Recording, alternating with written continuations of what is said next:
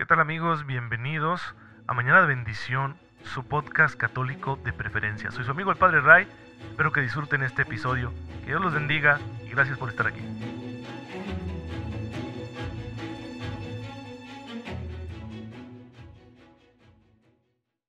Muy buenos días, muy feliz viernes tengan todos ustedes. Bienvenidos a su podcast católico favorito, Mañana de Bendición.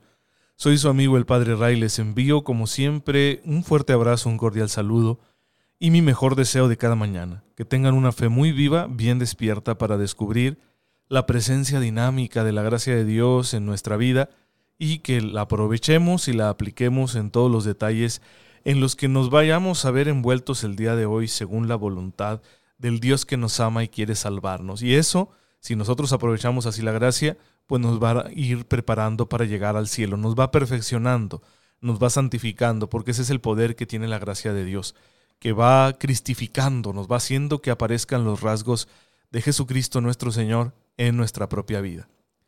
Y bueno, hermanos, estoy muy emocionado porque el día de hoy estamos celebrando un santo muy grande y muy querido en toda la iglesia, San Bernardo de Claraval. Su historia es verdaderamente fascinante. Se las voy a platicar, este, a ver si no me extiendo mucho porque la verdad es que me gusta bastante. Ha sido uno de mis santos favoritos y creo que a ustedes también les va a gustar, les va a inspirar para que lo tengan por ahí de intercesor. Pues eh, Bernardo nace en lo que hoy es Francia en el siglo XII. Es hijo de una familia eh, importante y rica. Son unos señores feudales sus papás nace en un lugar que se llama Fontaine-le-Dillon. Espero haberlo pronunciado bien porque el francés no es mi fuerte.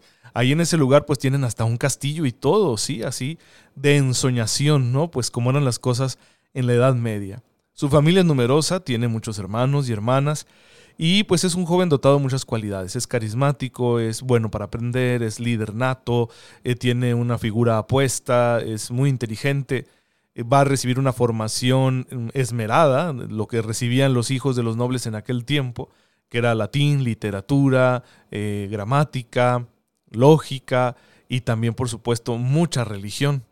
Pues eh, vive así, ¿no? Como lo que se esperaría del hijo de un noble, del hijo de un señor feudal. Sin embargo, por ahí llega a escuchar algún sermón y empieza a moverse eh, algo en su corazón, ¿no? De su vida religiosa y él siente que lo que le ha dicho la palabra es algo importante y se queda pensando en ello y entonces cuando va a las fiestas, a, la vida que acostumbraban tener los nobles en ese entonces, pues se siente vacío. No es que no le guste, simplemente no le llena, no, no lo hace sentir pleno y está incómodo por esa razón. Hasta que un día se queda dormido en el templo, ¿sí? va a un oficio religioso y se queda dormido en el templo. Y ahí va a tener como un sueño donde ve que el cuadro de la Virgen María empieza a moverse. La Virgen lo mira y está cargando al niño y se lo ofrece. Le ofrece María a Jesús, a Bernardo, y él lo va a entender como si le estuviera pidiendo la Virgen que amara a su hijo y que lo hiciera amar por otros. Así que movido por ese deseo va a empezar una búsqueda y va a decidir entrar en la vida religiosa como monje en el monasterio del Cister, donde va a ser recibido por otro gran santo, San Esteban Harding, que es el superior en ese monasterio. Eh, va a haber cualidades muy grandes en él y lo va a aceptar como religioso. Va y le comunica a su familia su decisión de ser monje y ellos se oponen. Todo el mundo le dice, pero ¿cómo vas a sepultarte en vida? ¿Cómo vas a desperdiciar todo lo que tienes por delante, ¿no? Familiares y amigos con una visión pues más mundana dudan, ¿no? De, la convicción de Bernardo y se oponen a su decisión. Sin embargo, él es tan elocuente y, y está tan convencido que no solo los convence de que lo dejen, sino que arrastra a muchos. El tiempo preparatorio antes de irse al monasterio que pasa ahí con su familia, él convence a cuatro de sus hermanos que se vayan con él. Convence a sus padres y convence a algunos de sus amigos y a otros hijos de otros nobles. Termina llevándose a 30 personas consigo al monasterio. Y eso va a ser toda su vida, va a ser una constante toda su vida. Con su predicación mueve a muchos a que se entreguen al Señor. Con el tiempo, su hermana Umbelina, que ya estaba casada, va a entrar también en un monasterio. Se va a poner de acuerdo con su esposo y ambos van a hacerse monjes. Él en un monasterio masculino, ella en un monasterio femenino, y entonces a los dos también los convenció a pesar de que ya estaban casados. Va a seguir convenciendo a muchas personas, lo van a llevar a predicar a varios lugares, sobre todo ahí en esa región de Francia que se llama Borgoña, y eh, al predicar en pueblos, en iglesias, en universidades, pues eh, la gente al escucharlo se sentía enamorada de Jesús y empezaban a plantearse la posibilidad de irse de religiosos. Y decían que las muchachas tenían miedo de que sus novios hablaran con San Bernardo porque sabían que se los podía llevar al monasterio. Y muchas familias ricas escondían a sus hijos para que no fuera a metérsele la idea al escuchar a San Bernardo de irse de monjes. Dicen sus biógrafos que más de 900 personas entraron en la vida religiosa gracias a la predicación de San Bernardo. San Bernardo pues era este hombre elocuente con una gran espiritualidad, muy amante de la Virgen María. A él le debemos esa oración tan bonita que es el, el acuérdate, sí, oh Virgen María. Es una oración que él compuso. Se le deben muchos escritos de espiritualidad y también tenía mucha dote de consejo por eso lo buscaban, lo buscaban personas que querían entrar en la vida religiosa, lo buscaban otros monjes que tenían alguna duda, alguna inquietud, alguna crisis, lo buscaban los nobles para eh, dilucidar algún asunto de este mundo, lo buscaban los obispos, lo buscaba el papa, así que se hizo conocedor en toda Europa, precisamente se hizo conocido en toda Europa precisamente por sus dotes de consejo, por su sabiduría cristiana. Hay una una anécdota muy divertida de San Bernardo porque en una ocasión, en uno de esos viajes que hacía para predicar, iba acompañado siempre de algunos hermanos monjes. Y pues los agarró una tormenta en un despoblado, tuvieron que refugiarse ahí en una casa que encontraron, pidieron hospedaje y la dueña de la casa insistió en que Bernardo ocupara la habitación principal. Y bueno, ahí aceptó y ya se durmió. Era un hombre apuesto, era un hombre muy alto. Y pues imagínense, ¿no? Eso siempre llama la atención a las mujeres. Pues en la noche esta mujer se metió a la recámara pues con intenciones deshonestas y entonces eh, San Bernardo empezó a gritar ladrones, ladrones y ya la señora se espantó, ¿no? Y se alejó de él. Y por la mañana pues eh, sus compañeros monjes le hacían broma, no, cuidado con esos ladrones, ¿verdad? Porque no vaya a ser que vengan a robarnos en nuestra imaginación. Y ya Bernardo les dijo, pues miren, este ladrón no venía por oro ni plata, sino por algo mucho más valioso, por mi virtud. Así que se recoge en sus biografías esa historia que está muy divertida. Y pues esa es la vida de, un monje. Fue un hombre que nunca perdió ni el buen humor ni la alegría por el hecho de entregarse de esta manera al Señor. A sus 25 años, teniendo poco de, de monje en el Cister, lo van a enviar a fundar un nuevo monasterio. Va a escoger un lugar muy bonito, eh, también por ahí en, Francia, eh, que se llama, le va a poner de nombre eh, Claraval, que significa Valle Claro, y por eso se le conoce a San Bernardo como San Bernardo de Claraval. Pues va a morir a los 63 años en 1153.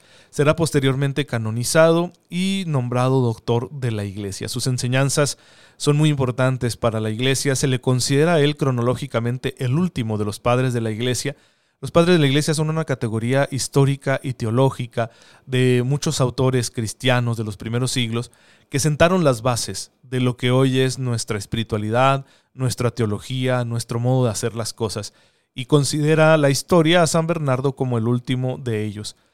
Le llaman el doctor melifluo. Este adjetivo melifluo significa flujo de miel, precisamente por la dulzura de sus palabras porque él con su elocuencia, con su predicación, con su manera de hablar, tan amable, alegre, convencida, segura, pues atraía a muchos, ¿sí? Como la miel atrae por su sabor, pues así también San Bernardo, por eso le llaman el doctor melifluo.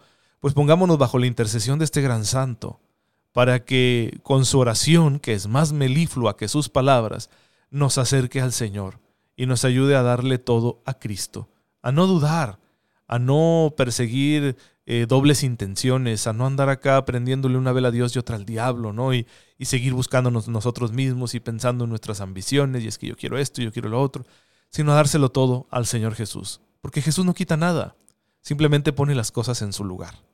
¿sí? El, el amor de Dios cuando está en el centro hace que todo lo demás sea una realidad armoniosa en nuestra vida. Cuando el amor de Dios no está en el centro, no está en la cúspide de nuestras prioridades, pues entonces alguna otra cosa va a tratar de ocupar su lugar. Pero esa otra cosa que intenta ocupar el lugar que le corresponde a Dios en nuestra vida no puede llenar ese hueco.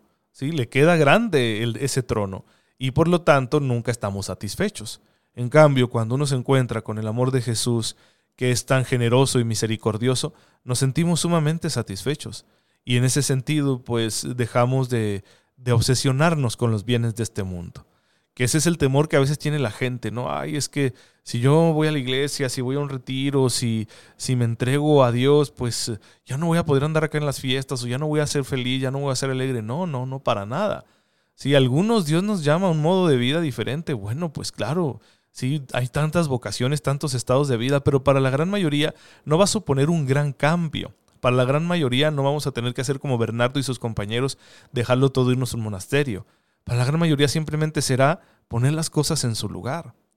El seguir trabajando donde estás, seguir con tu familia, eh, tener tus hijos o si no te has casado, casarte, buscar eh, terminar tu carrera, tener tu título, realizar algún proyecto, poner un negocio. Eso va a seguir estando ahí, pero ya no estarás obsesionado con ello. Y cuando en esas cosas te salga algo mal o no todo sea como esperabas, ya no te vas a sentir tan herido, tan decepcionado porque no les vas a estar pidiendo a las cosas de este mundo una felicidad que no pueden darte. El día que tengas una discusión con tu cónyuge, ya no te vas a sentir tan lastimado. ¿Por qué? Porque pues sabes que no le puedes pedir una felicidad total, no le puedes pedir a esa persona que es perfecta y, y pecadora como tú, imperfecta, perdón, y pecadora como tú, ya no le vas a pedir lo que solo Dios puede darte.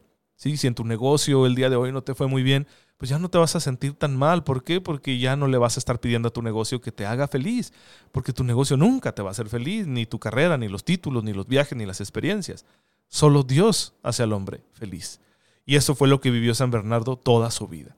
Pues acojámonos a su intercesión para que así sea también nuestra vida, porque el mismo Cristo que Bernardo amó e hizo amar es el que nosotros conocemos.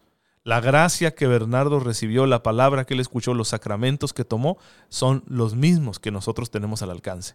Así que el efecto podría ser el mismo. Claro, si nos dejamos, si dejamos que Dios sea Dios en nuestra vida. Y pues por eso queremos conocer mucho al Señor, para poder amarlo nosotros como Bernardo lo hizo y para poder darlo a amar a otros. Así que pues nadie ama lo que no conoce, ¿no? ¿Y cómo voy a hablar yo de lo, de lo que no conozco? Así que si yo quiero evangelizar, pues es necesario que conozca bien al Señor, que lo ame y así podré transmitirlo con fidelidad y con entusiasmo. Por eso estamos aquí haciendo este, esta experiencia ¿no? de Cristología, de conocimiento teológico de Cristo. Y ya hemos llegado a este punto donde hablamos de su mensaje, qué es lo que Jesús enseña. Y el tema principal en la predicación de Jesús, especialmente en sus primeras etapas, es el reino. Esta realidad que no se identifica con lo que pensaban los judíos en aquel tiempo, de que fuera una realidad política, que llegara así aparatosamente, ¿no? con grandes prodigios y donde Israel se convirtiera en una potencia, que se quitara de encima a sus dominadores y se volviera una, una nación poderosa y rica. Pues no, Jesús tiene otra idea de reino, muy diferente. El reino es una realidad silenciosa que ya está aquí. Empieza en cuanto un corazón escucha la propuesta de Jesús y da el paso de la fe. Ahí empieza el reino como una semilla y va creciendo poco a poco, se va apoderando de la vida de esa persona y la va configurando como Dios quiere, de manera que las cosas que esa persona realice sean ahora según la voluntad de Dios, según la voluntad del Padre, tal y como Jesús la está manifestando a la humanidad. Ese es el reino. El reino, claro, tendrá, decíamos ayer, su plenitud en el cielo cuando se termine todo esto, pero ya está aquí ya está aquí ya podemos acceder a él. ¿En qué consiste propiamente el reino? Bueno, según explica el mismo Jesús, el reino es la llegada de la salvación y del amor del Padre. Supone en principio la comunicación de Dios con el hombre. No se trata de dominación o de poderío. Se trata ante todo de la revelación de la paternidad de Dios, no de un triunfo humano, sino de que Dios se muestre como es, no ese Dios tan lejano como lo veían los judíos, sino un Dios cercano, al que Jesús llama con confianza Padre, y que está lleno de amor y de misericordia. Fíjense que esta idea de Dios está contrapuesta a la idea que tenían los fariseos. Los fariseos tenían una teología del mérito, era el esfuerzo en el cumplimiento de la ley lo que te daba derechos delante de Dios, un Dios que ellos definían, controlaban y delimitaban un Dios que en su lógica es incapaz de amar a los pecadores, a los publicanos, a los que no cumplían la ley como de ellos. En cambio, Jesús predica de una forma distinta a un Dios que es un Padre misericordioso, que ama a los hombres gratuitamente, escandalosamente, por encima de todo, porque para Dios no importa el mérito.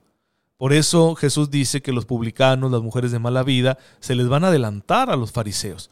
La única condición para recibir este amor es creer en Él, creer que realmente Dios nos ama y nos perdona, no por nuestros méritos, sino porque Él es bueno, porque Él por amor nos creó y por amor nos perdona, nos acompaña y por amor quiere llevarnos a la gloria. No se puede comprender esta propuesta tan radical de Jesús si no tenemos en cuenta la misericordia radical del Padre, que lo único que busca es el arrepentimiento del Hijo. Esa es la única condición para gozar del amor eterno del Padre. Esto aparece muy claro en las parábolas llamadas de la misericordia que se encuentran en el capítulo 15 del Evangelio de San Lucas, que son la oveja perdida, la moneda perdida y por supuesto la del Hijo pródigo. El reino de Dios no es otra cosa que la misericordia del Padre que es ofrecida gratuitamente a todo hombre, independientemente de sus méritos, de su raza, de su lengua, de su posición social. Todos son llamados al reino, particularmente los que en opinión de los fariseos no merecían el amor de Dios, los publicanos que estaban lejos de la vida religiosa por colaborar con los romanos, las mujeres de mala vida, la gente despreciable que eh, ignoraba ¿no? la ley, la gente pobre sin instrucción. Para entrar en el reino no se necesita ni siquiera ser judío.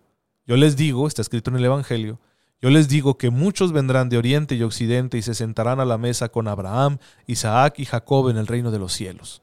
Pero los hijos del reino serán arrojados, los israelitas, serán arrojados a las tinieblas exteriores. Esto lo dice Jesús y lo recoge San Mateo en el capítulo 8, versículos del 11 al 12. Y también este es el sentido de aquella frase de Cristo, he aquí que los primeros serán los últimos y los últimos serán los primeros. Lucas 13:30 pues desde esta perspectiva se comprende el comportamiento de Jesús con los pecadores, con la gente que era considerada baja, despreciable, que estaba marginada, por ejemplo los leprosos, ¿no? a quienes se les consideraba castigados de Dios, malditos. Esta enfermedad sería fruto de sus pecados y por eso representaba, perdón, una impureza legal, una impureza cultural. Nadie debía relacionarse con ellos porque luego ya no podrían darle culto a Dios. Así que por eso vivían apartados y tenían que anunciar su presencia, de manera que la gente no entrara en contacto con ellos, sino quedaran manchados por esa impureza ritual. Pues eh, a ellos se acerca Jesús. Vamos, que aquel leproso que le dijo, Señor, si quieres puedes curarme, hasta lo tocó. ¿Sí? Lo tocó. Jesús no tiene ese temor, no tiene asco de las miserias humanas. Y así como tocó físicamente la lepra del leproso, toca espiritualmente pues nuestras más grandes miserias que son las interiores, son las espirituales, ¿no? Nuestras vergüenzas, todas aquellas cosas que hemos hecho de las que no nos sentimos orgullosos y que sin embargo ya las hicimos, no podemos cambiarlas y nos dan tanta pena y nos duelen tanto porque son ofensas a nuestro Señor, son ofensas a nuestros hermanos y a nosotros mismos, a nuestra propia dignidad, y sin embargo Jesús no tiene asco de ellas, las toca. Pero ojo, no toca para justificarnos de una forma cómoda, como para decir, así estás bien, no pasa nada, mira, eso ni es pecado. No, no, no, Jesús tiene muy claro lo que es pecado y de hecho es más exigente, ¿sí? En, su moral que los fariseos. Jesús exige mucho más. Jesús quiere fidelidades del corazón, por eso Jesús dice, no, no solo comete adulterio el que comete adulterio, sino también aquel que desea una mujer en su corazón aquel que ya interiormente no desnudó a la mujer y se imaginó cosas con ella, ya cometió adulterio. Entonces Jesús está pidiendo una fidelidad que venga desde el corazón. No están peleadas estas dos cosas. La exigencia moral tan alta de Jesús no se pelea, es completamente compatible con la idea de un Dios misericordioso. Dios nos pide por nuestro bien que demos más, que seamos fieles, porque Él sabe todo el potencial que tenemos. Pero nos perdona cuando fallamos, incluso de maneras muy vergonzosas, porque nuestra falla, nuestro pecado, nuestra falta, no elimina el amor que nos tiene. Su amor supera nuestras caídas. Ese es el Dios que está presentando Jesucristo nuestro Señor. Esta experiencia del amor de Dios tiene que llevarnos obviamente a ser sanados, a ser liberados de todas nuestras obsesiones, opresiones, esclavitudes, de todas las cadenas que nos hemos ido forjando nosotros mismos y que pues no nos dejan avanzar en nuestra vida como cristianos, que no nos dejan ser felices. Esa es la propuesta de Jesús. Pues bueno, hermanos, vamos a seguir hablando de este tema que es tan interesante para que nos enamoremos del reino, de la propuesta de Jesús, que la conozcamos cada vez más a fondo y podamos vivir en ella desde ahorita por la fe. Te bendecimos, Señor, porque en tu Hijo nos has revelado quién eres. Te has mostrado como Padre misericordioso, lleno de amor por nosotros. Ayúdanos a recibir generosamente, agradecidos, este amor que nos das y a poder responderte con fidelidad todos los días de nuestra vida. Por Jesucristo nuestro Señor. Amén.